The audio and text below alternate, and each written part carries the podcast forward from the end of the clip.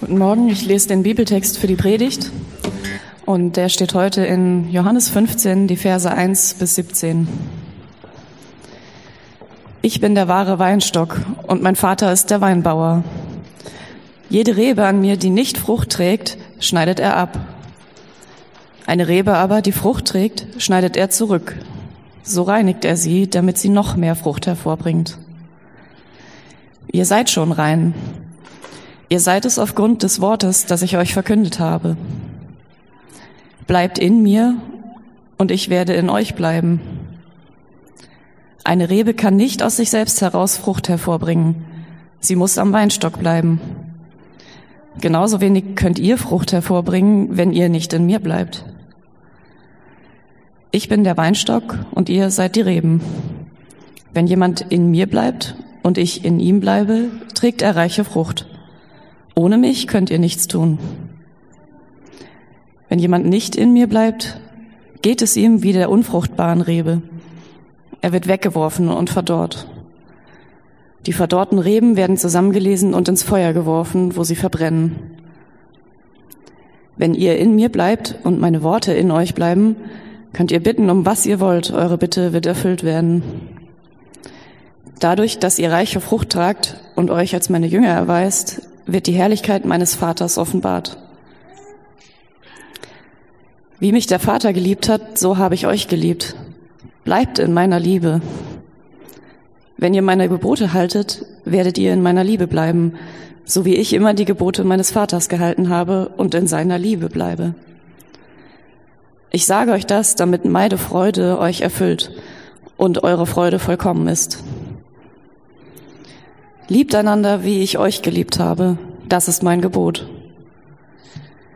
Niemand liebt seine Freunde mehr als der, der sein Leben für sie hergibt. Ihr seid meine Freunde, wenn ihr tut, was ich euch gebiete. Ich nenne euch Freunde und nicht mehr Diener, denn ein Diener weiß nicht, was sein Herr tut. Ich aber habe euch alles mitgeteilt, was ich von meinem Vater gehört habe. Nicht ihr habt mich erwählt, sondern ich habe euch erwählt ich habe euch dazu bestimmt, zu gehen und Frucht zu tragen, Frucht, die Bestand hat. Wenn ihr dann den Vater in meinem Namen um etwas bittet, wird er es euch geben, was immer es auch sei. Einander zu lieben, das ist das Gebot, das ich euch gebe. Ja, wir sind am Ende dieser Predigtreihe angekommen über die Selbstaussagen von Jesus. Wer beansprucht zu sein?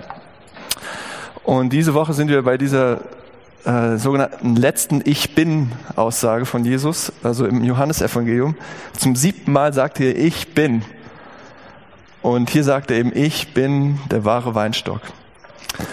Und Jesus bringt mit diesem Bild nochmal neu zum Ausdruck, wie er in Verbindung äh, mit uns stehen will, wie er mit uns zusammenkommen will, wie er mit uns in Beziehung treten will.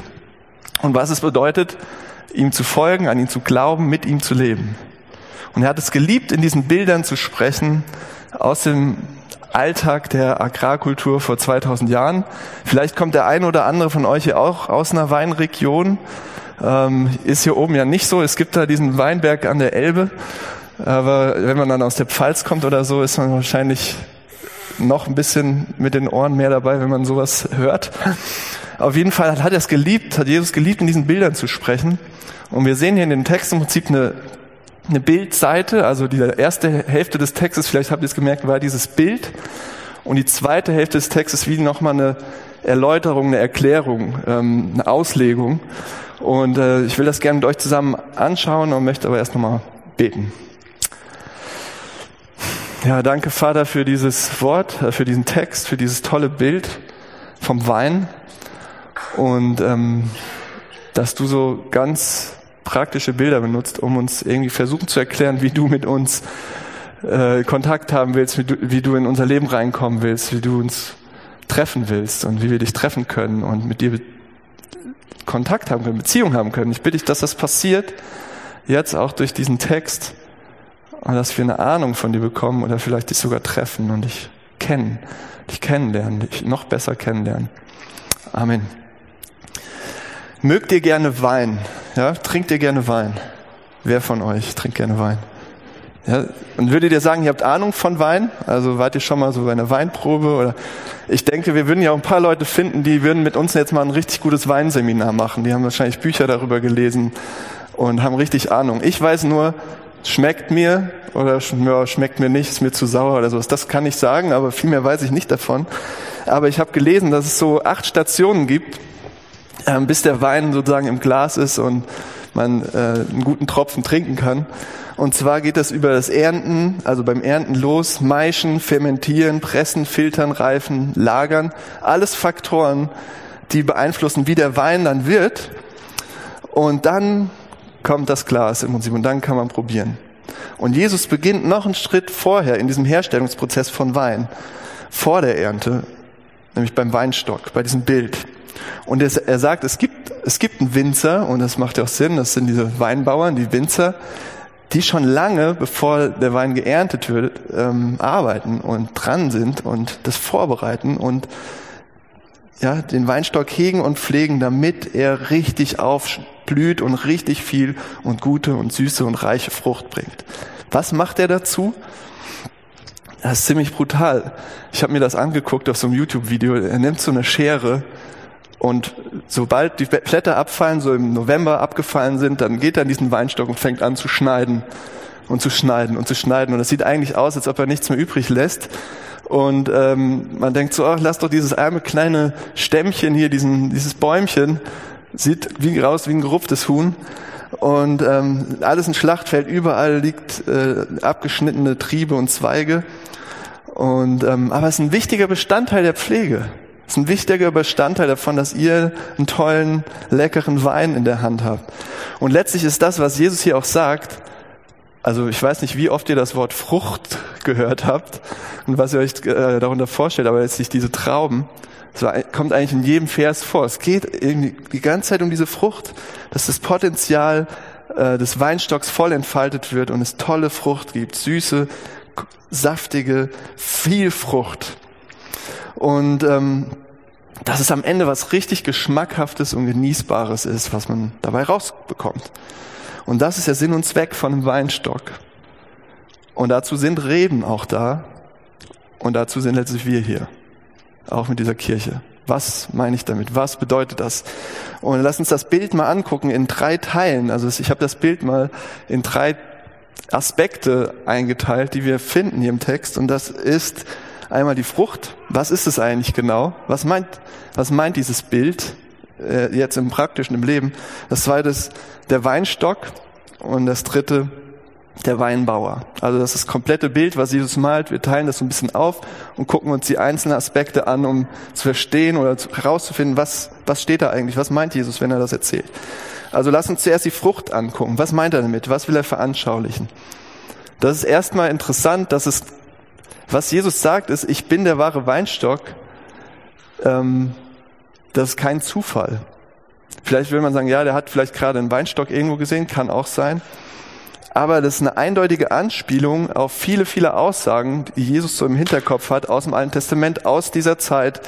Ähm, dort wird das äh, Volk Gottes, Israel, nämlich immer wieder wie genannt? Gottes Weinberg, Gottes Weinstock, Gottes Wein. Also immer wieder nennt bei den Propheten durchs Alte Testament durch, immer wieder ist das Volk Gottes der Wein. Ja, Gott, also nicht erst Jesus, sondern im Alten Testament wurde das auch schon immer wieder benutzt als Bild. Und ähm, was sollte diese Frucht sein? Also was, was hat das bedeutet, dass Gottes Volk äh, der Weinberg ist? Was sollte dabei rauskommen? Was war die Frucht?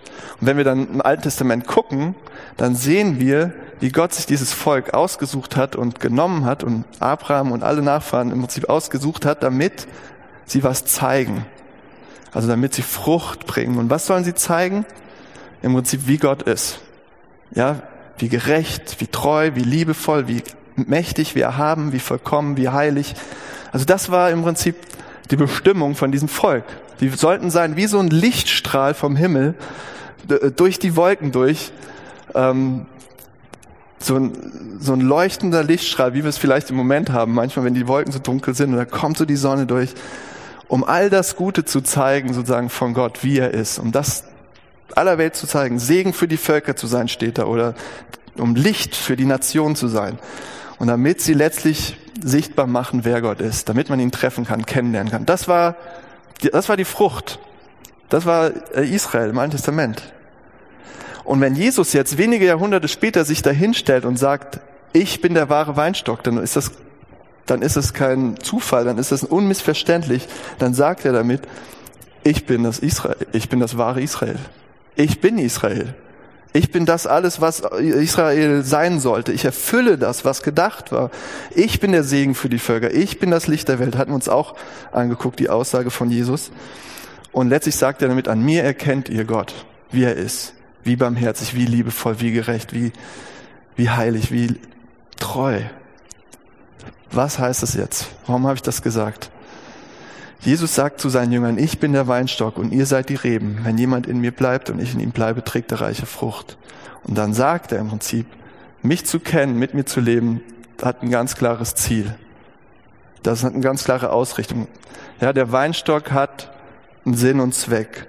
Und mit mir verbunden sein, mit mir zu leben, an mich zu glauben, Kirche zu sein, wie wir das hier sind, das hat ein klares Ziel. Das ist diese Frucht, das soll dabei rauskommen, was Geschmackvolles, was ähm, Genießbares, was Tolles.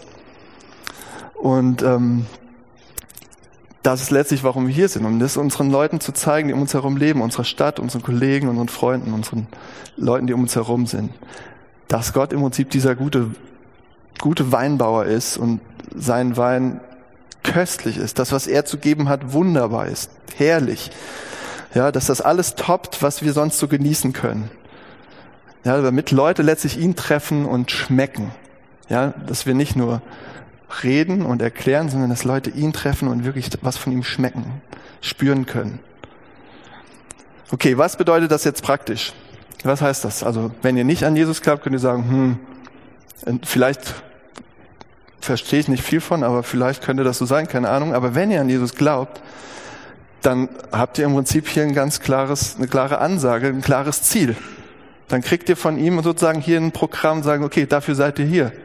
Also weil viele Leute mir kommen und sagen, wofür bin ich denn eigentlich hier? Dann würde Jesus sagen, wenn du an mich glaubst, Frucht. Du hast ein Ziel. Okay, was das genau heißt, da kann man noch genauer drüber reden, aber letztlich ist es ein Leben, was größer ist als ihr selbst. Es ist eine unendlich hohe Bestimmung. Höher könnte sie nicht sein, ja. Letztlich müssen wir so weit gehen, wenn wir dann die zweite Hälfte des Textes sehen, dass es ein Leben sein soll, wie Jesus es gelebt hat.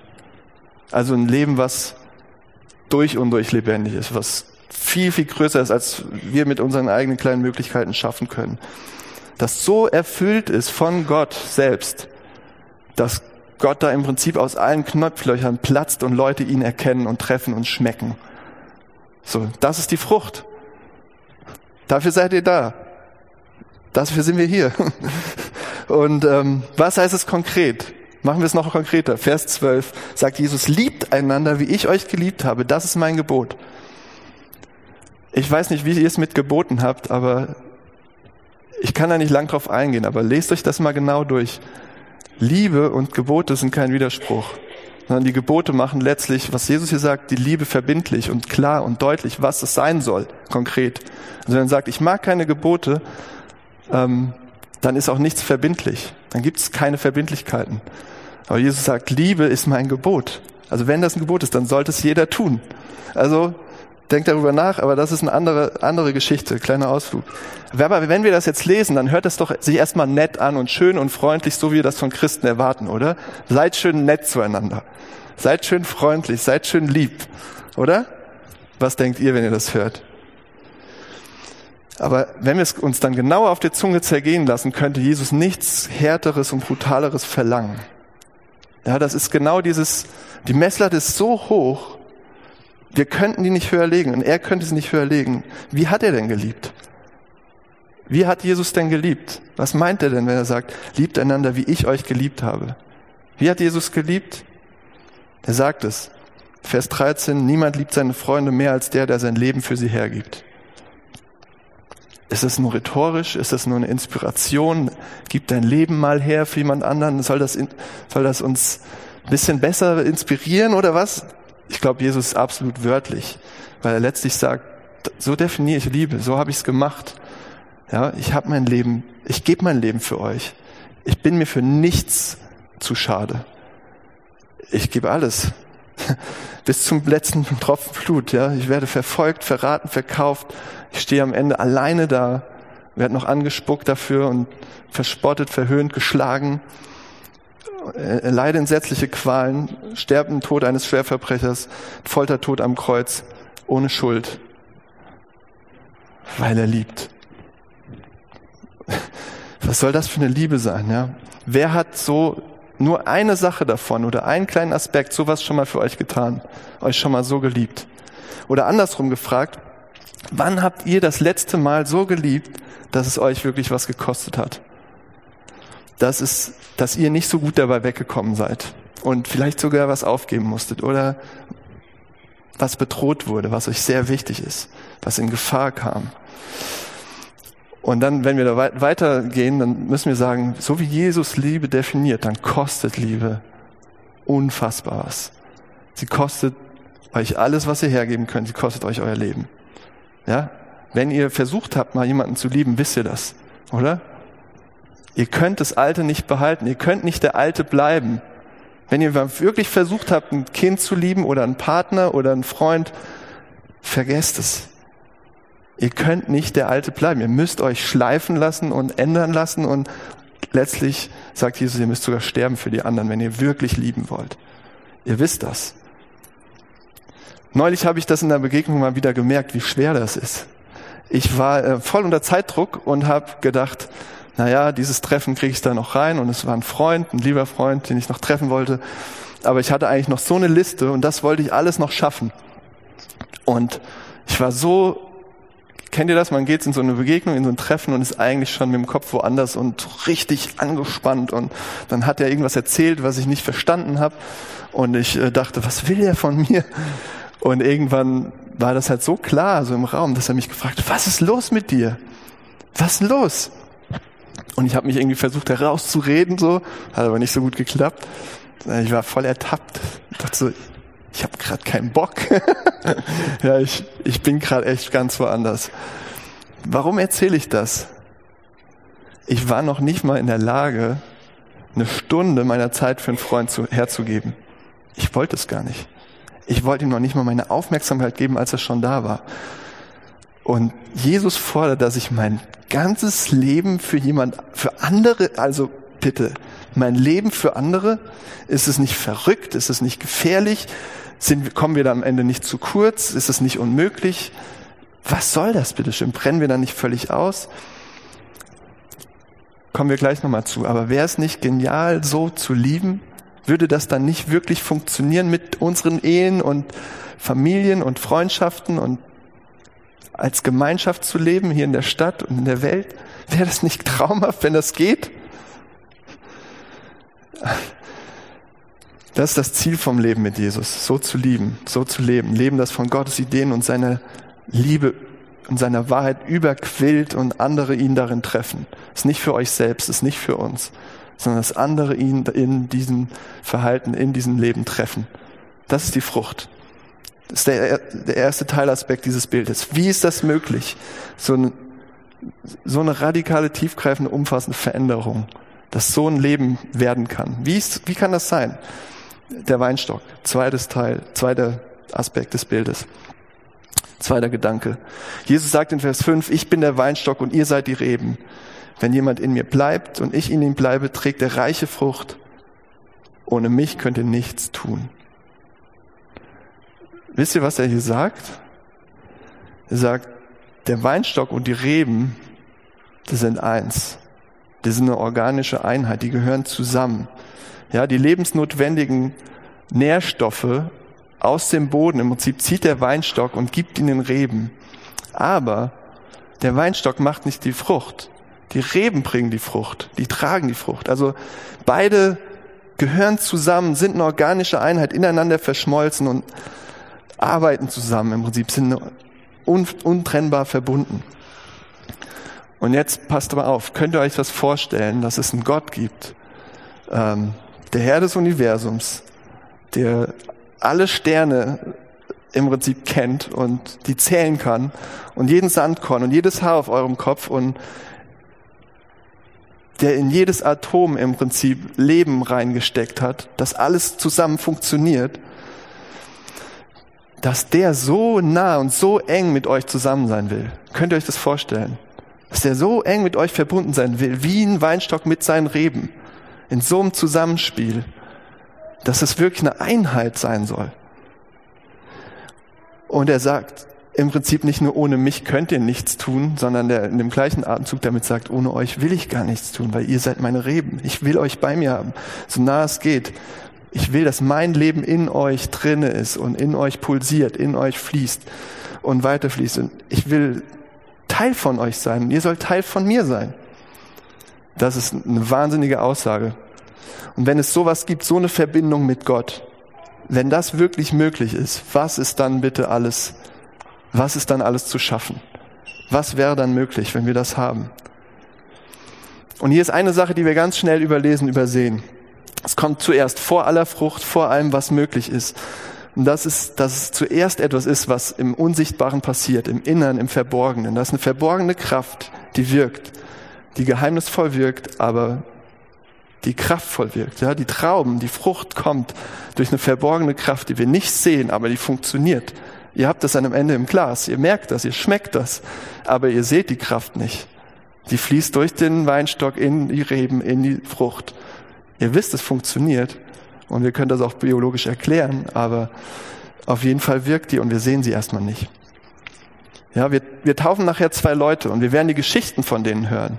Die werden hier vorne stehen und werden, werden ihre Geschichten euch erzählen, ähm, wie sie diese Verbindung zu Jesus bekommen haben, wie sie die gefunden haben, wie sie erleben, wie sie das verändert. Dafür steht die Taufe, nämlich so eine enge Verbindung zu Jesus zu haben, dass man sagt, wir gehören zusammen. So, wie der Weinstock und die Reben. Wisst ihr, was passiert, wenn ihr versucht, so zu leben, wie Jesus es sagt, aber nicht mit ihm verbunden seid? Wenn ihr das macht, ihr wollt so leben, ihr wollt so lieben, ihr wollt Ihr wollt seine, seine Gebote halten und was ist gutes Leben führen, aber ihr seid nicht mit ihm verbunden. Wenn er nicht die Quelle eurer Kraft und Liebe ist, wisst ihr, was dann passiert? Es gibt ein paar Möglichkeiten. Ich nehme mal zwei als Beispiel. Entweder ihr seid erfolgreich, zumindest augenscheinlich erstmal erfolgreich und seid darin gut. Ihr könnt moralisch gutes Leben führen. Euch fällt es leichter als anderen, aufgrund eurer Prägung und Geschichte und Persönlichkeit einfach ein bisschen friedlicher zu sein und liebevoller und geduldiger und ausgeglichener. Aber wenn ihr das ohne Jesus tut, was passiert mit denen, die das alles nicht sind? Also, wie werdet ihr auf die schauen? Was wird mit euch passieren, mit eurer Sicht? Wie werdet ihr auf die gucken, die nicht so geduldig und liebevoll und freundlich und ausgeglichen sind? Und ich weiß nicht, ob ihr da eine ehrliche Antwort zu habt, aber ich habe für mich eine. Ihr fangt an, auf die runter zu gucken, ihr werdet stolz. Weil ihr sagt, ey, warum haben die sich nicht im Griff? Warum können die nicht mal einfach so sein wie ich? Das passiert automatisch. Und was auch passiert, es wird euch innerlich hart und selbstgerecht machen. Oder andere Möglichkeit, ihr findet diese ganzen Ansprüche von Jesus, ja, ja, mein Leben für andere geben, hallo. Ich probiere das, ich reib mich auf äh, ich, ich versuche so zu lieben. Und ihr werdet einfach nur noch unglaublich frustriert und angestrengt sein und müde und ausgelaugt, innerlich leer, ausgebrannt, weil ihr immer stärker merkt, das, die Maßstäbe, das werde ich nie schaffen. Das ist einfach unmöglich. Was er verlangt, schaffe ich einfach nicht. Ich krieg's nicht hin. Ja, das sind zwei Möglichkeiten, Stolz und Verzweiflung. Wart ihr das schon mal? Schon mal erlebt? Wart ihr schon mal an dem Punkt? Ich war schon an beiden, so oft ein Bild dafür ist eigentlich ganz gut. Ich habe meine Frau, äh, habe ich neulich, bin ich nach Hause gekommen. Nee, vorher bin ich in den Blumenladen gegangen. Und dann bin ich nach Hause gekommen. Das mache ich, aber denk nicht zu gut von mir. Äh, es war ein Tipp vom Kollegen. gesagt, hier, von Matze, er ist da aufmerksam, hier, da sind so schöne Kirschblütenäste. Ja, Kirschbaumäste heißt das. Nimm da noch mal einen mit, das sieht so schön aus. Wird sich Debbie freuen. Und ich so, okay. habe ich gemacht. Das war sehr klug, sie hat sich wirklich gefreut. Und es war toll, als sie dann aufgeblüht sind. Es sah wirklich gut aus. Es war schön. Und jetzt stehen sie bei uns in der Küche und alle Blüten liegen am Boden und sind tot. Ja, also deswegen kaufe ich keine Blumen normalerweise. Das ist sinnlos. ähm, Kennt ihr das Gefühl, dass ihr denkt, das ja. Aber eigentlich muss man sagen, die waren schon tot, als ich die gekauft habe. Ja, da war dieser Ast und die Knospen dran, aber da war, da war abgeschnitten. Da waren keine Wurzeln mehr. Sie waren, das Leben, sie waren gekappt vom, von dem Zufluss sozusagen, von dem Nahrungszufluss, von der Nahrungszufuhr. Und das ist ein ganz gutes Bild, finde ich, wie wir das Christentum ganz oft verdrehen. Wir machen das nämlich, egal welche Geschichte ihr habt, ob ihr ganz lang mit Kirche zu tun habt oder irgendwie nur so kulturell von außen betrachtet. Das ist tief hier in unserer westlichen Kultur drin. Wir machen das ständig. Wir nehmen das, was sichtbar wird, die Früchte und oh, die schönen Werte und die Freundlichkeit und Geduld und Vergebung und Nächstliebe und wir versuchen das und wollen das und ähm, das sieht so schön aus wie so Blüten, aber es ist gekappt.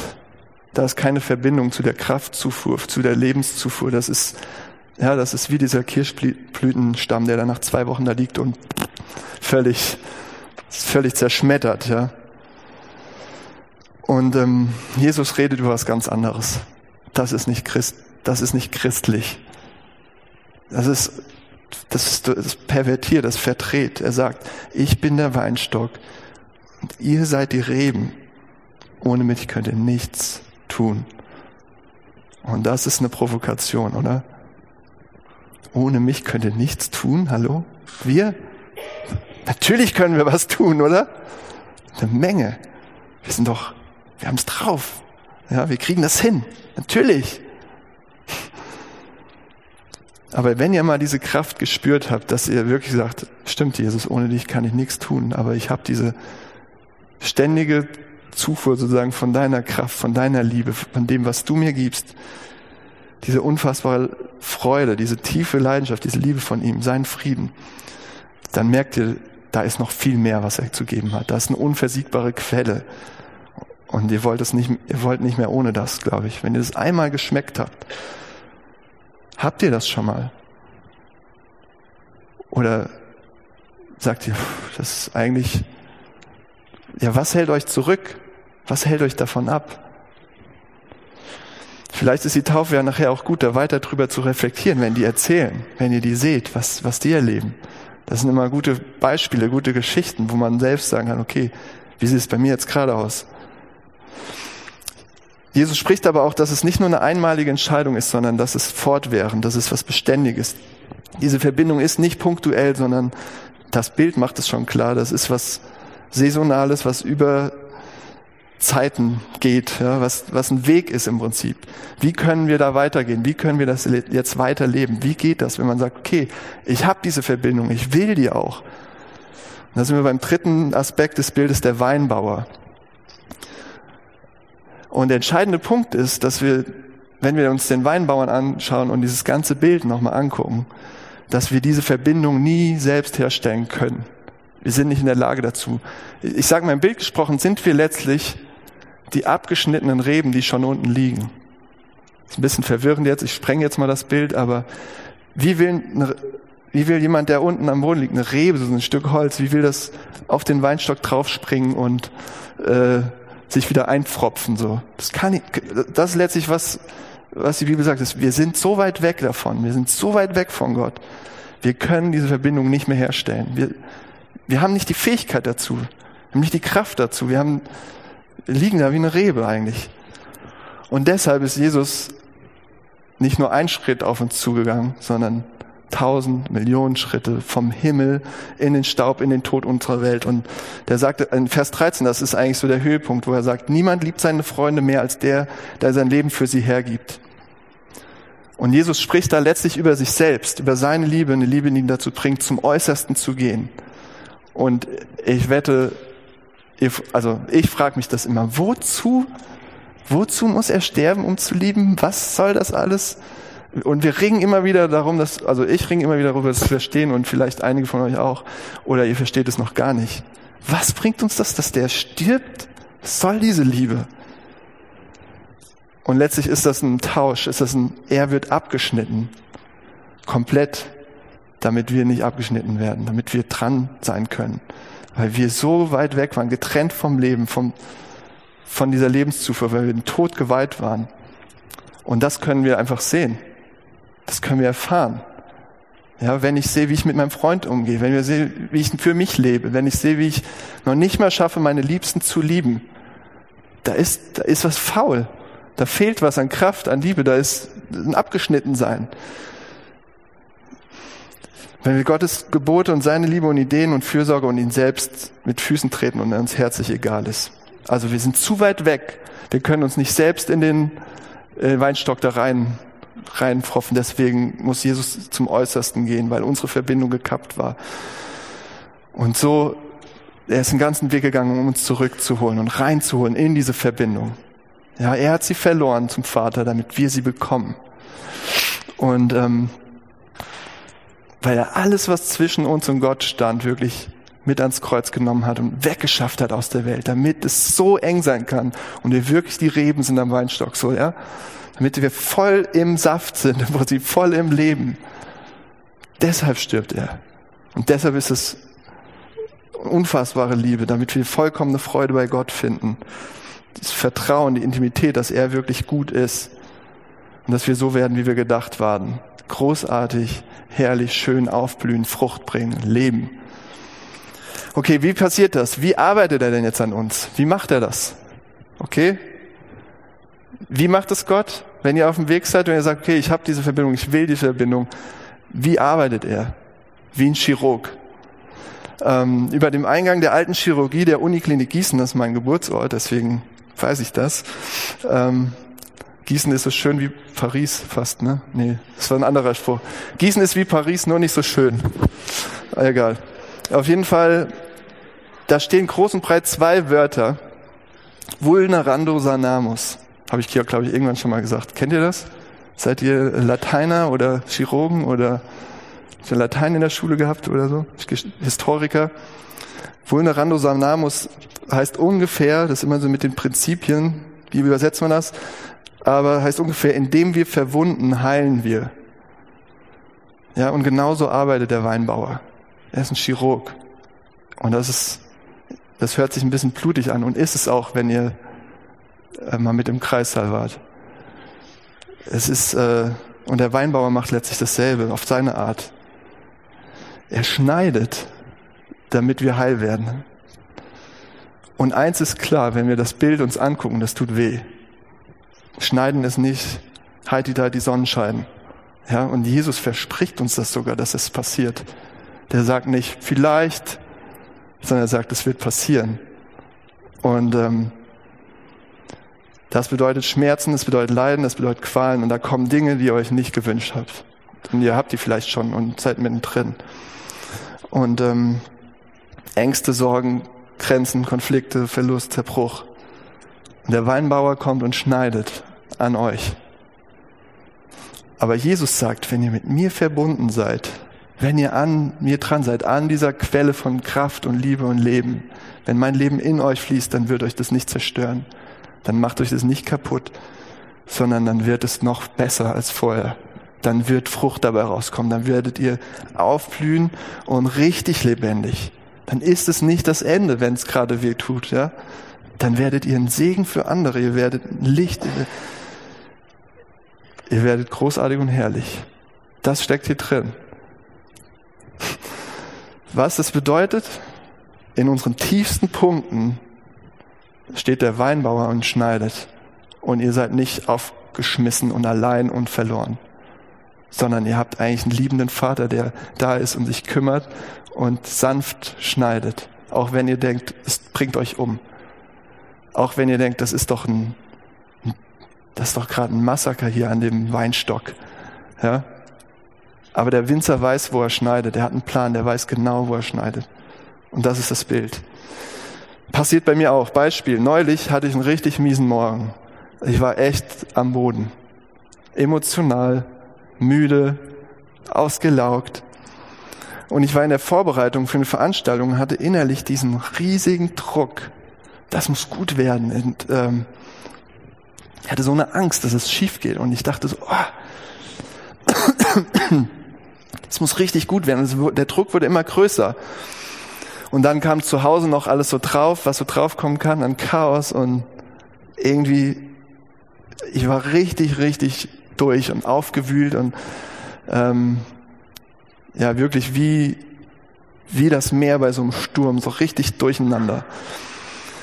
Und ich konnte nicht mehr, wirklich. Ich war so richtig ausge, ausgelutscht, so abgelutscht und weil ich so, ja, da war keine nichts mehr, da war nicht mehr diese Kraft, diese Energie. Und ich habe mich einfach nur noch hingeschmissen so aufs Bett und habe ähm, alles rausgelassen. Ich habe, ich weiß nicht, ob das am Anfang beten war, keine Ahnung. Ich habe erst mal angefangen, was alles schlecht ist und was alles mich nervt und frustriert. Und irgendwann habe ich gemerkt, dass ich bete, dass ich zu Jesus echt geschrien habe und dass meinen ganzen Frust, mein, echt meine Ängste sagen konnte, mein Ärger ihm. Und ich kann das nicht erklären, wie das genau passiert ist. Und das ist auch ein bisschen diese verborgene Kraft, dass sie unsichtbar ist. Aber ich habe gemerkt, als ich ihn angesprochen habe, mit ihm geredet habe und nicht aufgehört habe, und ich habe so lange gebetet, bis der Sturm wirklich gestillt war. Zumindestens in mir drinne. Drumherum war er noch, aber ja, ich wusste plötzlich, okay, es kann nichts Schlimmes passieren. Ja, du bist mit Jesus da verbunden. Er gibt dir was. Ich, er gibt mir heute, was ich heute brauche. Ich bin nur von ihm abhängig, voll auf ihn angewiesen, aber das reicht. Und das ist mehr als es reicht. Das ist wunderbar. Und ich hatte eine Freude sogar. Und kurz danach ist noch was passiert, noch ein richtiger Notfall.